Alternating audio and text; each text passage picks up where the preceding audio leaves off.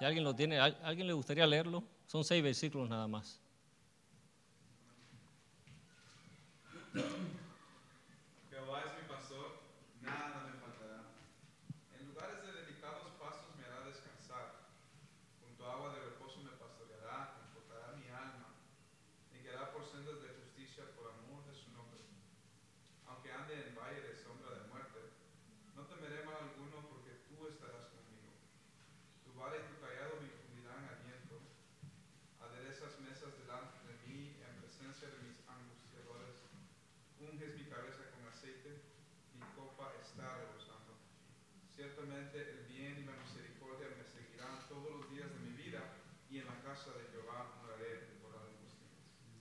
Gracias,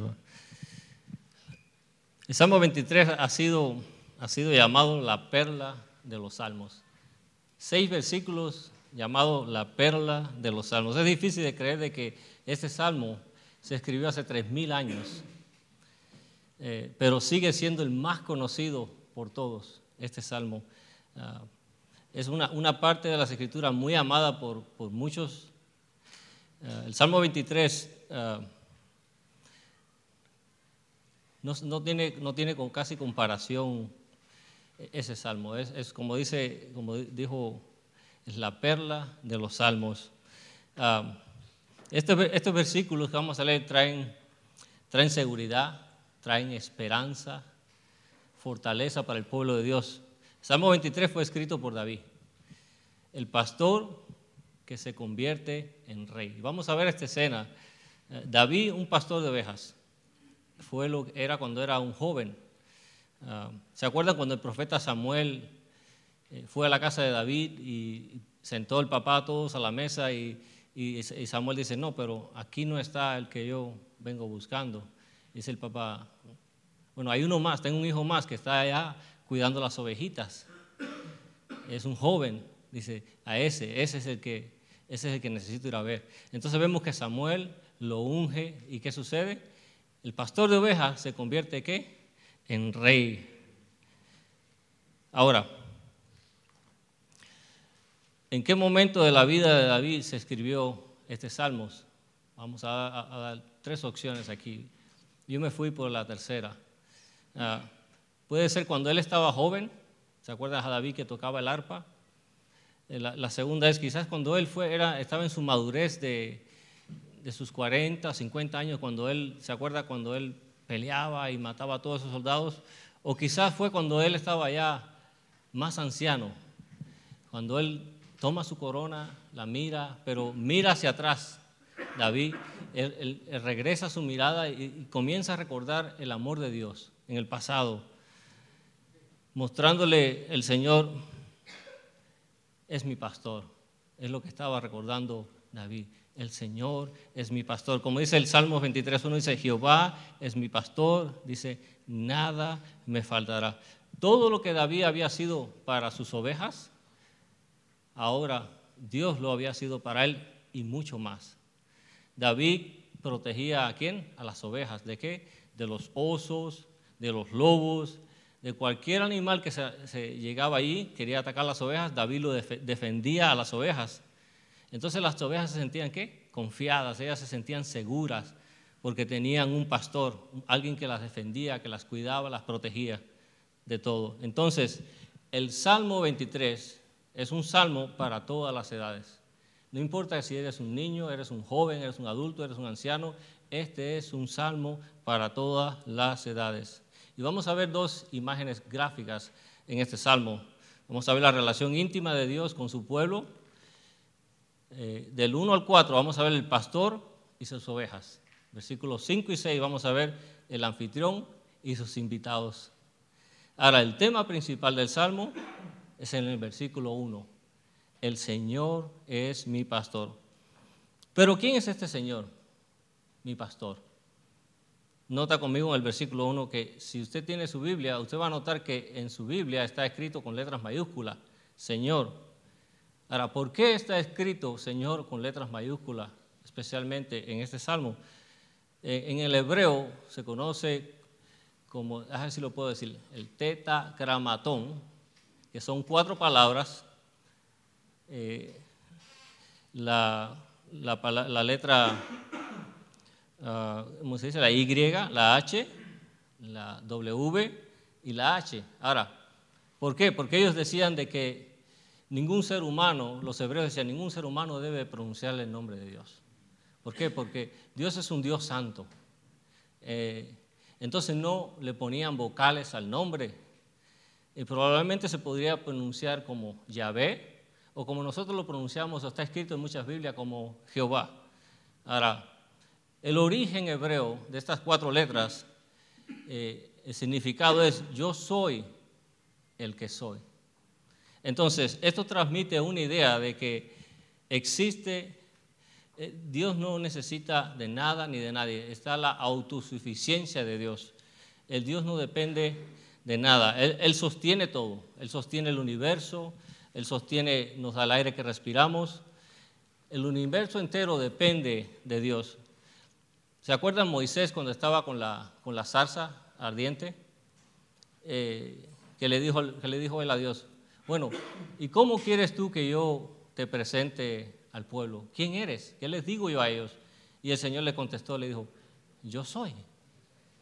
Ahora, esto no es un nombre común. ¿ah? Dice, yo soy, pues bueno, yo soy. ¿Cómo puedo entender esta idea? ¿Cómo yo puedo entender esta idea del yo soy? Bueno, Él está diciendo, yo soy todo lo que tú necesitas. Lo que, eso es lo que, la idea. Él se convierte en uno soy lo que tú necesitas. Si necesitas paz, es Jehová Shalom. Ahora, si necesitas provisión, Él se convierte en Jehová Jireh. Si necesitas un pastor, Él es Jehová Raá. Ahora, piénsalo bien, piensa esto. El Dios eterno, el creador del universo, el que hizo todas las cosas, el que no depende de nada ni de nadie, él se convierte en tu pastor. ¡Wow! ¿No? Que Dios me tome a mí como, como suyo y sea mi pastor, alimentándome, protegiéndome y guiándome. Ahora, si el Señor es mi pastor, entonces nosotros somos qué? Sus ovejas. Amén. Son las ovejas son como, la palabra como dice, son un poquito tontas, ¿verdad? Necesitan sabiduría, ¿no es cierto? Segundo, son dependientes, ellos, ellos son dependientes, son indefensas, también son sucias. No tienen sentido de dirección para ningún lado. Ahora, cuando piensas en una oveja, piensas en un pastor. Eh, todos necesitamos un pastor, todos. Ahora, el pastor que necesitamos es Jesús. ¿Qué dice Juan 10:11? Léalo conmigo en la pantalla. Dice, yo soy el buen pastor. El buen pastor da su vida por las ovejas. Jesús dijo en Juan 10, 27 y 28, mis ovejas que oyen mi voz y yo las conozco y me siguen. Y yo les, y yo les doy vida eterna y no perecerán jamás, ni nadie las arrebatará de mi mano. Entonces, nuestra relación con Jesús, nuestro pastor, Jesús, es una relación íntima y para siempre. ¿Sí nota esto? Es íntima y para siempre. ¿Por qué? Porque nadie nos va a arrebatar de su mano. En el griego es lo que se llama eh, el doble negativo. Si usted lo lee, dice, nunca, nunca nadie los arrebatará de mi mano. Porque el Señor es mi pastor ahora, tengo todo lo que necesito. Nada me va a faltar ahora, ahora en este momento y por una eternidad. Siempre, nada, nunca, nada me va a faltar. O la primera necesidad que mi pastor cumple en mí es la necesidad de descansar. ¿Se acuerda cuando usted vino por primera vez a los pies de Cristo? ¿Cómo veníamos? ¿Qué hizo? Fue lo primero que hizo el Señor. Descansamos en Él descansar. Lea conmigo el versículo número 2. En lugares delicados, pasto me hará descansar. Juntos a aguas de reposo me pastoreará. O sea, literalmente lo que está diciéndole aquí es acostarse en los pastos verdes y descansar. David mira esos pastos verdes en la mañana que están fresquecitos, mojaditos. David mira eso y como el descanso que Dios quiere que nosotros tomemos para nuestras almas. Ahora, pudiéramos decir, bueno, estás hablando de descanso, pon los pies sobre la tierra. Vivimos, vivimos en los Estados Unidos, ¿ok? Entonces es difícil descansar. Si pensamos en el descanso del cuerpo, pero estamos viviendo en días de cansancio, estamos quizás cansados mentalmente, emocionalmente, físicamente, sobre todo espiritualmente. Ahora, si el Señor es mi pastor, querrás descansar. La vida en Cristo comienza con descanso. En el versículo 2, una imagen de un perfecto descanso, es lo que vemos ahí, y de alegría. Entonces, no significa que el pueblo de Dios nunca vaya a pasar por tormentas, eso no significa eso, o que nunca vayamos a tener problemas. Eso no quiere decir que la vida cristiana es como que vamos en una nube flotando y, alguien nos va tocando el arpa y vamos durmiendo. No, no significa eso. Pero lo que sí significa es esto. Por en medio de todo vamos a encontrar que tenemos paz, descanso para nuestras almas. Él prometió que estaría ¿qué? con nosotros. Prometió guiarnos, prometió proveer por nosotros, cuidar de nosotros. Eso es lo que quiere decir en medio de la tormenta. En medio de la tormenta vamos a tener que descanso, paz para nuestras almas. Eh, Philip Keller, en su libro, él escribió, él dice, una oveja hambrienta y mal alimentada está siempre de pie, en movimiento, en busca de bocanadas de follaje escasas para tratar de satisfacer el hambre que roe. Ahora, las ovejas hambrientas dice él, no se acuestan, siempre están buscando y, buscando. Así que así es como, como nosotros, ¿no? La vida sin Jesús, escucha bien, la vida sin Jesús, el buen pastor, está vacía y no hay descanso para tu alma. La vida sin Jesús, el buen pastor, está vacía y no hay descanso para tu alma. Ahora, ¿qué son los pastos verdes? ¿Y qué son las aguas de descanso? Miremos el versículo. El descanso es por fe en la obra terminada de Jesucristo. Jesús dijo en Juan 6:35, Jesús dijo, yo soy el pan de vida, el que viene a mí nunca tendrá hambre y el que cree en, que en mí cree no tendrá sed jamás. Ahora la pregunta aquí, ¿te alimentas de la palabra de Dios? Escucha lo que dijo Job, el hombre famoso de la Biblia. He estimado las palabras de tu boca más que mi comida necesaria. ¿Se recuerda cuando Jesús fue tentado, cuando Satanás lo llevó y lo tentó? Lo voy a leer de Deuteronomio, porque Jesús citó Deuteronomio. Deuteronomio 8.3 dice, y te afligió y te hizo tener hambre, y te sustentó con maná, comida que no conocías, Tú ni tus padres las habías conocido para hacerte saber que no solo de pan vivirá el hombre. Si nota ahí, como dice, para hacerte saber de que no solo de pan vivirá el hombre, más de toda lo que sale de la boca de Jehová vivirá el hombre. ¿Estás descansando por fe en las promesas de Dios? Su perdón, su presencia y su provisión. Jesús dijo en Mateo 11, 28 y 30, dice, vengan a mí todos ustedes que están cansados y agobiados, y yo los haré descansar. Carguen que mi yugo y aprendan de mí, pues soy apacible y humilde de corazón y encontrarán descanso para sus almas, porque mi yugo es suave y mi carga es liviana. En el versículo 3 de este salmo, léalo conmigo, Él restaurará mi alma, me guía por senderos de justicia, por amor de su nombre. Estoy leyendo de la Biblia de las Américas. So, él restaurará qué? Mi alma. Estas palabras se encuentran entre las más preciosas del Salmo. Él restaurará mi alma. ¿Por qué? Nos recuerdan dos cosas. Son dos cosas. Número uno, que nosotros como ovejas somos propensos a qué? A vagar propensos a qué? A alejarnos de Dios que amamos. Cuando David dice que Él restaurará mi alma, Él indica que nosotros necesitamos restauración. So, en pocas palabras, somos qué? Propensos a alejarnos y necesitamos que Él nos traiga de regreso restaurados completamente. So, la segunda implicación que tiene este versículo aquí es que el Señor, el, que el Señor nuestro fiel pastor es maravilloso restaurador. Wow, Él restaura mi alma.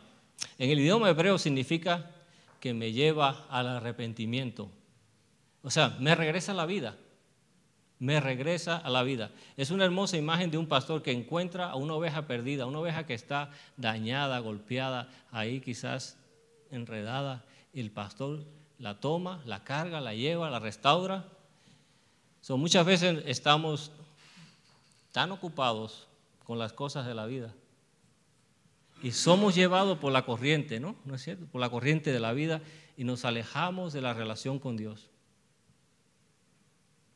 Una de las cosas puede ser el trabajo, los hijos, la familia, el matrimonio, la televisión, etcétera, etcétera. Muchas cosas que nos pueden llevar por esa corriente y alejarnos de ahí. So, es interesante que cuando una oveja encuentra un área suavecita, de pasto, dice que la oveja se acuesta y comienza ahí a comer y a comer. ¿Por qué? Porque está cómoda, encontró mucho pasto, ella se siente tranquila, relajada, está cómoda.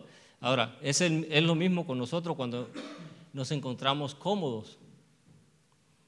No queremos hacer mucho o no queremos hacer nada. So, las cosas de Dios pasan en mi lista al último lugar no, queremos participar quizás en los estudios, en las reuniones, en la oración, prácticas. Usted puede hacer una lista muy grande. Entonces, como ovejas de Dios, somos, ¿qué? Nos quedamos cómodos. Nos echamos como las ovejitas, nos quedamos cómodos. ¿Y qué? ¿Y qué pasa cuando hacemos eso? Número uno, ¿qué hacemos? Abandonamos qué? La oración. Número dos, nos descuidamos de qué? De la palabra de Dios. Nos descuidamos de qué? De la comunión de los unos con los otros. Y una cosa muy importante también, algo que exige de Dios nosotros es santidad. ¿Descuidamos qué? La santidad. Nos descuidamos de qué? De la confesión y del arrepentimiento. Pero lo hermoso es esto, mira, escucha. Lo hermoso es esto, que en el Señor, el Señor nos está buscando hoy el Señor nos está buscando hoy. ¿Se acuerdan de Lucas, el capítulo 19, el versículo 10? Que el Hijo del Hombre vino a qué? A buscar y a salvar lo que estaba perdido. Él dio su vida para restaurar su alma, la cruz, para darnos vida. Entonces, cuando el Señor es tu pastor, tú puedes decir, restaura mi alma. Entonces, cuando Dios no solo es el Señor, descansamos en Él, sino que también que restaura nuestra alma. Descansamos, restaura nuestra alma. al final del versículo 3 dice, léalo conmigo, me guía por senderos de justicias por amor de su nombre. También eso se mencionó en el versículo 2 al final. Ahora, ¿cómo es que Dios guía? Miremos algunos principios de Dios que nos van a ayudar. ¿Cómo, Dios, cómo es que Dios guía? Vamos a leer Proverbios. Vamos a leer Proverbios y les voy a poner un ejemplo. Proverbios 3, 5, 7 dice, confía en el Señor con todo tu corazón, no te apoyes en tu propio entendimiento, reconócelo en todos tus caminos y Él enderezará tus sendas. No seas sabio a tus ojos, a tus propios ojos, teme al Señor y apártate del mal. Nota conmigo la primera frase del versículo 1 confía en el Señor con todo tu corazón. En pocas palabras, el justo vivirá por fe. La, palabra, la palabra aquí confía es, es un sinónimo de fe. O sea, necesitamos vivir por qué? Por fe. Confiar en el Señor. Eso es, vivir en fe, es confiar en el Señor. No podemos guiar nuestras vidas en nuestros propios entendimientos. Como dice la parte final del versículo, no te apoyes en tu propio entendimiento, en pocas palabras, no tratemos de hacer nuestros propios caminos. Si yo fuera a trazar un mapa de mi vida y fuera completamente el de Dios, Dios traza mi mapa yo trazo el mío y van a ser completamente diferentes de lo que Dios tiene para mí. Ahora, ¿qué pasaría si yo sigo mi mapa? Voy a perder todas las bendiciones de Dios, pero nota una, nota esta bendición. Una de ellas es la que Dios guía tu vida. ¿Ve? La que Dios guía tu vida. Entonces, que se haga la voluntad de Dios en mis, caminos, en lo que Él tiene para mí. todo lo que yo haga sea la voluntad de Dios. Ahora, ¿cómo es esto? ¿Cómo yo lo puedo hacer? ¿Cómo en todo lo que yo haga puedo hacer la voluntad de Dios? Bueno, en todo lo que yo haga, en el trabajo, en mi familia, cuando voy de vacaciones, lo que hago con el tiempo, las 24 horas, con mi dinero, etcétera. Podemos hacer una lista grande. Reconócelo en todos tus caminos, es lo que está diciendo aquí el proverbio. En todo lo que tú hagas, reconócelo a Él. Y entonces, ¿qué va a suceder? Él va a enderezar qué? Tu senda. Vas a caminar en el camino que Él ha escogido para ti, no en el mapa que tú has trazado para tu vida. Ahora, mientras, mientras seguimos al buen pastor, pronto descubrimos que Él satisface todas nuestras necesidades. No nos falta nada. Número uno, descanso. Número dos, restauración. No solo eso, ahora los caminos correctos. Vamos a caminar los caminos correctos, pero a menudo esos caminos correctos nos llevan a esos valles de sombra.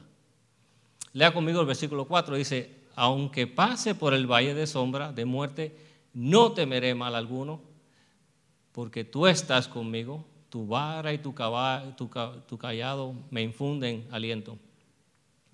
Valles de profunda oscuridad. El valle, o sea, de la sombra de la muerte es un idioma hebreo. Para lo oscuro y difícil son las experiencias amargas de la vida. Muchas veces eh, en esos valles de la sombra, el Señor nos está preparando a nosotros para el ministerio y no nos percatamos muchas veces de esas cosas. Ahora, les voy a poner un ejemplo. Si viene a mí alguien, es un ejemplo, ¿verdad? Viene alguien que está en las drogas y en el alcohol. Yo no tengo, eh, yo no tengo ese, yo nunca he estado en las drogas y en el alcohol, pero le puedo decir, yo conozco a alguien que ha estado en las drogas y en el alcohol. Y yo he mirado como Dios lo bendijo y Dios lo, lo sacó de allí ¿Sabes qué? Él puede ir y Él te puede ayudar a ti. Él te puede ayudar. Lo mismo cuando alguien pierde un trabajo, dice, yo, yo perdí mi trabajo, estuve trabajando para esa compañía 30 años, le di mi vida a la compañía, pero ahora perdí mi trabajo, tengo problemas en mi casa, en mi familia. Y le digo, mire, yo conozco a alguien que pasó por lo mismo que tú pasaste. Él pasó por esos problemas, el Señor lo bendijo, el Señor lo levantó de ahí y mira, ahora es un hombre, es una mujer de Dios, ve con Él. Él te va a ayudar, Él te va a decir lo que tienes que hacer. Entonces, los valles de profunda oscuridad. Muchas veces esos, esos valles, como dije, es el Señor preparando a nosotros para el ministerio. ¿Se acuerdan la vida de Moisés?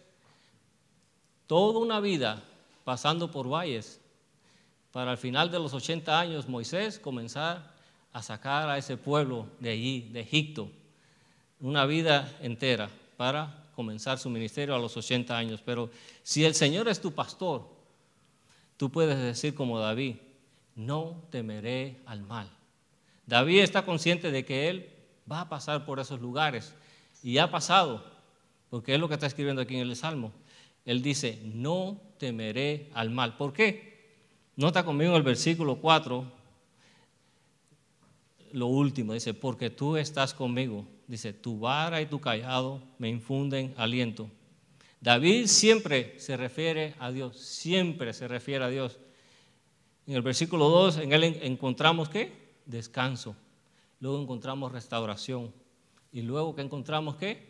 Los caminos correctos. Pero ahora David se refiere, se recuerda de esas etapas de la vida donde él está pasando por el valle de la sombra. Y si notas conmigo en ese versículo, quiero que lo observes y cómo él escribe la expresión tú, tú, tú. Porque tú estás conmigo, tu vara, tu callado, tú me infundes aliento.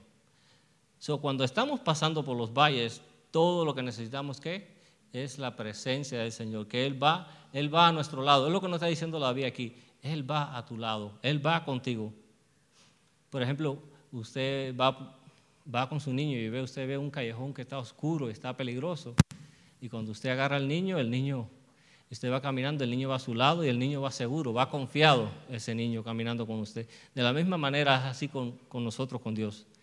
Necesitamos ir de la mano con Él, porque Él va de nuestro lado y necesitamos su presencia. El Señor permite que pasemos por esos valles oscuros. Note esto, que el Señor va a hacer que pasemos por esos valles oscuros, pero Él promete estar con nosotros. Y no solo eso, sino también nos va a dar protección. Al final del versículo 4, quiero que miren su Biblia, dice, tu vara de pastor me reconforta. ¿Qué es la vara? Bueno, la vara de los pastores era un, era un palo largo que tenía una bola, pero no era para pegarle a las ovejitas, era para defender a las ovejitas, para golpear a los animales salvajes que se acercaran. Entonces, si el Señor es mi pastor, Él nos va a dar descanso, restauración, los caminos correctos. Y ahora en el versículo 4 nos encontramos que nos va a dar valentía, nos va a dar coraje. Como dice que, no temeré, nos va a hacer valiente cuando estemos atravesando esos valles oscuros. Ahora, llegamos al versículo 5 y dice, dispones ante mí un banquete en presencia de mis enemigos has ungido con perfume mi cabeza, has llenado mi copa a rebosar. So, la primera pregunta que debemos hacer aquí es, porque David cambia la metáfora del Señor. Nuestro pastor ahora él comienza, él comienza a hablar del Señor como el anfitrión. El Señor es el que está preparando la mesa ahora. Ahora, David se mueve de la, de la imagen, él se mueve de la imagen del cuidado de ovejas, ahora él pasa a ser el invitado. Si notan este versículo. Entonces hay tres fotos aquí, tres fotos de la provisión de Dios para su pueblo que se ve en el versículo 5. La número uno es la mesa preparada, la mesa. La número dos es que la cabeza ungida con aceite. Y, sabemos que de la Biblia, desde Génesis hasta Apocalipsis, el aceite representa qué? Al Espíritu Santo. La número tres es la copa rebosando. O sea, la copa las abundancias de bendiciones que Dios ha proveído, que vienen de Dios, las abundancias, provisiones. So, número uno, la mesa preparada. David creo que es lo que está diciendo desde que Dios es el que provee todo lo que necesitamos. Provee la vida, el aire, la salvación, todo. Se refiere a todo. Él provee incluso enfrente de sus enemigos. ¿sí? Lee conmigo, nota en el versículo, Él provee enfrente de los enemigos. So, imaginemos esta foto. Usted tiene invitados a su casa y usted saca toda su vajilla, saca sus cubiertos y todo usted prepara toda la mesa, muy bonita, y pone la comida. Entonces los invitados lo único que tienen que hacer es llegar y qué? Y sentarse a cenar, a comer. Pablo dijo en Filipenses 4:19, Así que, así que mi Dios les proveerá de todo lo que necesiten conforme a las gloriosas riquezas que tienen en Cristo Jesús. So, la mesa está preparada. Es una imagen de Dios proveyendo lo que necesitamos. A Dios provee para nuestras necesidades espirituales, físicas y materiales, las tres. So, Jesús en la oración del Padre, que todos conocemos, la oración del Padre nuestro dice, danos hoy el pan de cada día. En Mateo 6, 5, 6, 25 nos dice, pero eso te digo, no te preocupes tu vida por lo que has de comer. Ahora, viene el pero. Buscar primero el reino de Dios y su justicia y todas las cosas que serán añadidas. So, el Señor, mi anfitrión, también proveerá para mis necesidades espirituales. Dijo Pablo en Efesios 1.3, dice, bendito sea el Dios y Padre de nuestro Señor Jesucristo, que nos bendijo con todas las bendiciones espirituales en los lugares celestiales en Cristo. So, en Cristo la mesa ya está puesta. Ven a cenar. Todas las bendiciones espirituales ya están en Cristo. Entonces vemos, número uno, que el amor de Dios no tiene límites. Su gracia no tiene medida. ¿Se acuerdan la parábola que miramos en Lucas 19, cuando él de las minas, que él le da al otro la mina? La gracia de Dios sobreabunda y abunda. No tiene límites. Su poder no tiene límites, conocido por los hombres. El poder de Dios no tiene límites. Porque de sus infinitas riquezas en Jesús, Él da, Él da y da y da de nuevo. Salmo 23, 6, el último versículo dice, el Salmo, el Salmo número uno se abre, el Señor es mi pastor, el número uno, y termina en el versículo 6, moraré en la casa del Señor para siempre. Leamos el versículo 6, dice, la bondad y el amor me seguirán todos los días de mi vida, y en la casa del Señor habitaré para siempre. David mira hacia atrás, al pasado, a toda esa peregrinación que él ha pasado sobre la tierra. Y él puede mirar el amor de Dios. Y afirma con seguridad, con convicción, que estas cosas seguirán todos los días de su vida. Nota la frase, me seguirán todos los días de mi vida. La vida cristiana está llena de bondad y de misericordia. David aquí está expresando su seguridad del cuidado del buen pastor. Será constante, será siempre, todos los días de mi vida. En el Nuevo Testamento tenemos un versículo equivalente a este versículo que es conocido por todos, Romanos 8:28, y lo voy a leer. Ahora bien, sabemos que Dios dispone todas las cosas para bien de quienes lo aman los que han sido llamados de acuerdo a su propósito. si el Señor es mi pastor, solo bondad y misericordia entrarán en tu vida, incluso en los valles más oscuros. ¿Se acuerdan la ilustración de José? Todos hemos estado estudiando el libro de José.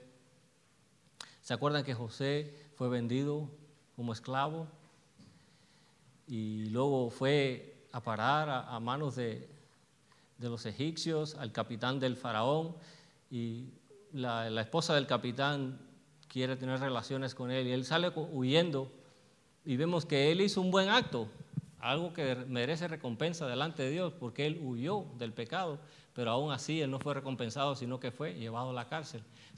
él, iba, él iba por esos valles oscuros en toda su trayectoria, pero ¿se acuerdan cuando él se sienta frente a sus hermanos y dice, lo que ustedes hicieron para mal, Dios lo ha hecho para bien? So, al final de la historia, como dice esta pregunta, si al final de la historia yo hago esta pregunta, ¿podemos confiar en Dios? ¿Será que se puede confiar en Dios? Y la respuesta es absolutamente, diría Pablo, claro que sí. Claro que sí. Dios envía tanto bondad como misericordia necesitamos las dos cosas. Necesitamos bondad como la misericordia. Su bondad, ¿para qué? Para mis pasos, cuando voy caminando. Y segundo, su misericordia, ¿para cuándo? Para cuando yo tropiezo. So, la bondad proporciona misericordia para perdonar. So, la vida cristiana termina para siempre con el Señor. En el versículo 6, si no, te dice, y viviré en la casa del Señor, dice, para siempre una vida de la bondad y de la bondad amorosa de Dios y de la eternidad con Dios en el cielo. So, David tenía absolutamente seguridad de que él un día iba a ir al cielo, que un día él iba a estar con el Señor. So, creo que nosotros como cristianos muchas veces deberíamos de, hablar más del cielo. Deberíamos de pensar más en el cielo. No solo como un destino, sino como una motivación presente para nosotros que el cielo que es es un lugar real. Es un lugar real. Y si no, leamos Apocalipsis 21. ¿Qué nos dice Apocalipsis 21? Abran su Biblia, Apocalipsis 21, versículo 3. Lo vamos a leer. Dice, y oí una potente voz que provenía del trono y decía, he aquí, entre los seres humanos está la morada de Dios y él acampará en medio de ellos, y ellos serán su pueblo, su Dios mismo estará con ellos y será su Dios. Y él enjuagará todas lágrimas de sus ojos. Ya no habrá más muerte, ni llanto, ni lamento, ni dolor. Porque las primeras cosas han dejado de existir. El que estaba sentado en el trono dijo, yo hago nueva todas las cosas y añadió, escribe, porque estas palabras son verdaderas y dignas de confianza. Entonces vemos este salmo maravilloso que pudiéramos vivir nuestra vida cristiana basada en estos seis versículos. Pudiéramos vivir de aquí, dependiendo de Dios. ¿Por qué? Porque Él es el buen pastor. Y si, y si Él es el buen pastor, si Dios es mi pastor, nada me faltará. Amén. Vamos a orar, Padre. Te damos gracias, Señor, porque tu palabra es viva y eficaz y penetra como espada de dos filos, Señor, en nuestro corazón, Señor. Gracias, Señor, por hacernos meditar en quién tú eres, Señor, en la realidad de que lo que tú te has convertido para nosotros, Señor. Toda nuestra dependencia está en ti. Todas nuestras fuerzas están en ti, Señor. Tu vara y tu callado, Señor, hacen rectos mis caminos, Señor. Gracias por tu amor, por tu bendición, Señor, por tu provisión, Señor, porque tú nos has traído aquí en esta noche, Señor, con un propósito, Señor. Gracias por guiarnos en todos los momentos de nuestras vidas, Señor. Todo te lo pedimos en el nombre de Jesús.